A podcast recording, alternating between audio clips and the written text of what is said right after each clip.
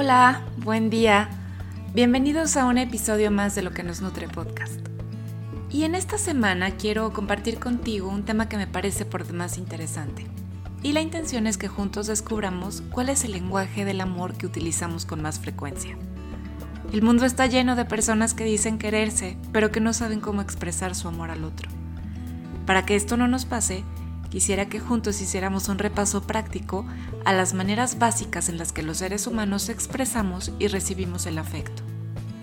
El doctor Gary Chapman define las cinco maneras básicas con las que las personas expresamos y recibimos amor, ya sea a través del contacto físico, haciendo regalos, de manera verbal, mediante las palabras, con actos de servicio o compartiendo tiempo de calidad con los demás. Y él los denomina los lenguajes del amor. ¿Tú sabes cuál es el lenguaje de amor que utilizas más? Cada persona tenemos uno o dos tipos de lenguajes de amor con los que nos sentimos especialmente cómodos para expresar y recibir el afecto. Y el primer lenguaje es el contacto físico. El lenguaje físico es el más sencillo de expresar en casi cualquier circunstancia porque es muy directo, es cálido y te invito a que te preguntes, ¿necesitas sentir físicamente a las personas a las que quieres? ¿Tiendes a abrazar y acariciar de manera natural? Pues entonces es muy probable que tu lenguaje del amor preferido sea el contacto físico. El lenguaje número 2 es el lenguaje de los regalos. ¿Te gusta recibir regalos? ¿Eres de los que interpreta los regalos como un gesto de amor de los demás? Cada regalo puede ser una fiesta para quienes hablan este lenguaje, porque perciben detrás de cada uno el afecto de los demás. Solo una advertencia. Resulta muy tentador intentar remediar la falta de empatía y de comunicación emocional a través de los regalos.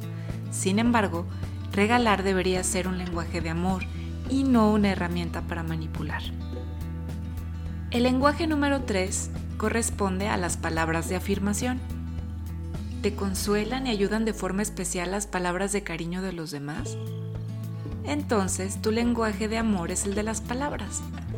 Quienes manejan este lenguaje tienden a examinar con muchísima conciencia el poder de sus palabras, especialmente para poder ser muy congruentes con lo que comunican. Yo creo que todos tenemos por ahí algún recuerdo de algunas palabras fugaces que nos dejaron muy marcados. Y estos recuerdos pueden ser agradables o muy desagradables.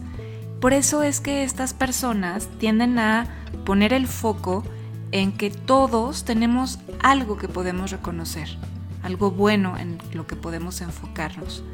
Y entonces, bueno, con cada palabra sincera de aliento, de reconocimiento a otra persona, finalmente le estamos diciendo, me interesas de verdad. Y de esta forma también fortalecemos la autoestima y la seguridad de quienes nos rodean. El cuarto lenguaje es el de los actos de servicio. Y bueno, gran parte de la vida de los adultos la empleamos cuidando a los demás, justamente en actos de servicio. Si estás, por ejemplo, resentido por el tiempo y el cansancio que esto implica, las personas a las que cuidas van a percibir que hay poco amor. Con los actos de servicio no solamente servimos a nuestras familias, les enseñamos y ayudamos poco a poco a ayudarse a sí mismos y a los demás. En una familia cada persona tiene un talento que puede aportar. Así que permite que tus hijos te sorprendan con sus propios talentos, que no necesariamente son iguales a los tuyos. Y para terminar, el quinto lenguaje es compartir tiempo de calidad. Y bueno, el tiempo de calidad es simplemente un tiempo de atención sostenida.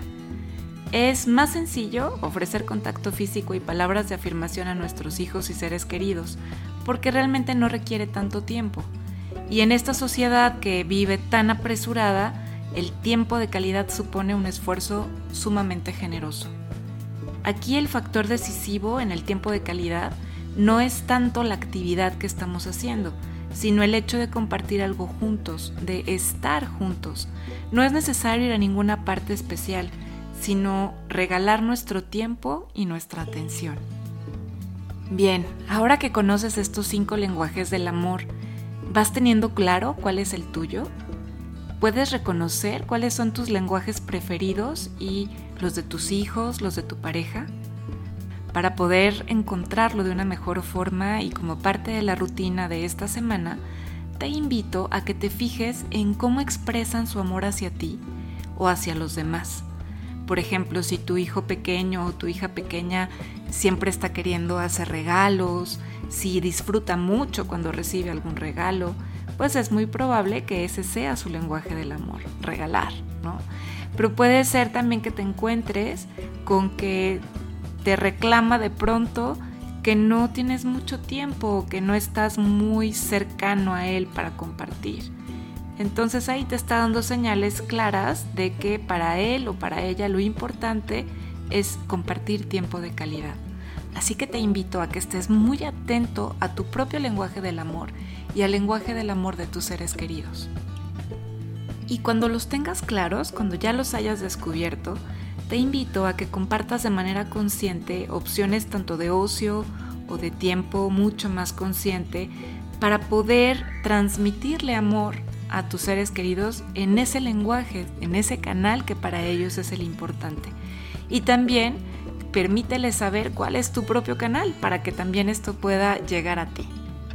Y con este ejercicio también es muy probable que te des cuenta eh, de por qué, por ejemplo, tus formas de manifestarle amor a alguno de tus seres queridos no lograba como llegar a ese lugar al que tú querías. Probablemente estabas llegando en un canal diferente al que es el canal de esa persona. Y este ejercicio me encanta porque finalmente la intención también es que podamos acostumbrarnos nosotros y los demás a dar y recibir amor en todos los lenguajes, de tal manera que en un futuro cercano podamos comunicarnos de manera libre en todos los lenguajes y con un mayor número de personas. Pues bueno, este es el ritual para esta semana. Me encantará que me compartas cuál es tu lenguaje del amor o tus lenguajes del amor, cómo los descubriste, si lograste también ubicar cuál es el lenguaje de tus seres más cercanos y queridos y cómo esto pudo impactar en tu comunicación, en tu comunicación en la vida cotidiana. Te recuerdo que te estaré dejando un breve resumen de este podcast en mis redes sociales.